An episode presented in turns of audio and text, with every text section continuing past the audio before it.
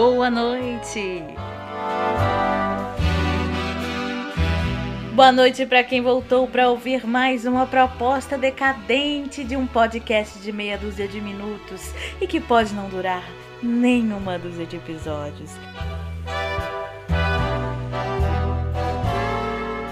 E boa noite para quem tá morrendo de sono, mas mesmo assim está assistindo stories de pessoas que você nem sabia que seguia.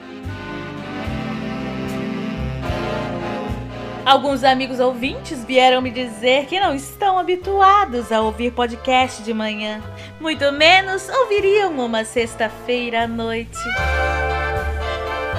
Gente do céu, esse podcast é para ouvir na hora que der. É para colocar na hora que você estiver zapeando fotos da ex ou do ex com o atual. É pra ouvir quando estiver lavando as vasilhas da casa da sua crush para agradar a sogra. Que nós sabemos bem que você não lava as vasilhas da própria casa. É para ouvir independente da sua conjuntura financeira. Não importa se ouve no carro, no ônibus ou no metrô. O que importa é ouvir o podcast durma sem essa! Comigo, Larissa Kimpel. E falando em mobilidade, ônibus e metrô, 2020 é ano de eleição para prefeitos e vereadores, e é justamente esses cargos que definem a qualidade de como você transita pela sociedade. E eles definem até a probabilidade de você se acidentar andando de bicicleta numa rua sem ciclovia. Ou seja, vote direito, pelo amor de Deus. E sem a desculpa de que, ah, votei em fulano por falta de opção. Porque esse ano o que mais a gente tem é opção. Em 2020 temos o recorde de candidaturas à prefeitura de BH. São 15 pessoas tentando tirar a vaga do Calil que também está na disputa. E tem de tudo, viu? Todas as bandeiras estão sendo representadas. Na verdade, não tá tão bem representada assim não. No Partido da Mulher Brasileira, um homem foi escolhido para ser o candidato a prefeito e representar as partidárias. Fica imaginando como que deve ter sido a reunião de decisão. E vamos para a contagem de votos. Senhora Luísa ficou em terceiro lugar com três votos. Em segundo, a Senhora Maria com quatro votos. E com 15 votos, a melhor pessoa escolhida para representar o Partido da Mulher Brasileira na Prefeitura de Belo Horizonte é. Um homem!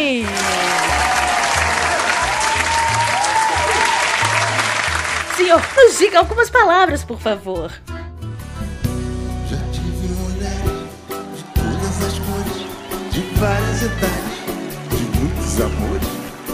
Realmente, hein? O senhor deve conhecer muito de mulher para se achar no direito de nos representar assim, hein? Inclusive, não sei se você tá sabendo, para ser prefeita aqui, você tem que aprovar a lei não só pautada na diversidade de gênero, mas também na diversidade de pets. Bom dia!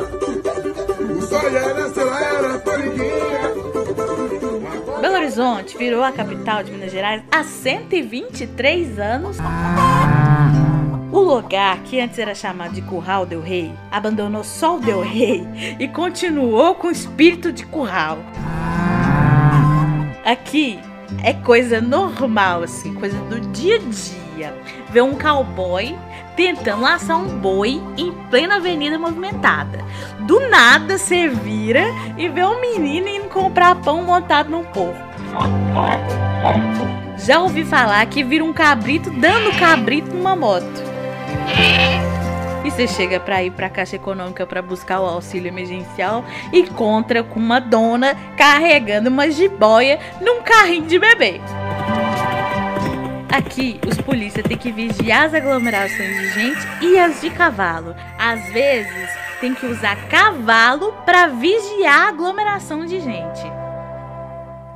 E falando em aglomeração, a pandemia acabou? Acho que não, hein, colega? O número de mortes aqui no Brasil ainda está com uma média móvel acima de 800 óbitos por dia. O sentimento que tem é que o outro vírus anda circulando por aí. O vírus da clandestinidade aglomerativa. Esse vírus ele é pego quando se come um frango com farofa numa praia ou cachoeira. o vírus atua diretamente no lado do cérebro que guarda as lembranças dos últimos seis meses. Ele também faz com que o infectado se sinta no direito de fazer visitas inesperadas às pessoas que estão isoladas por causa da pandemia de Covid-19.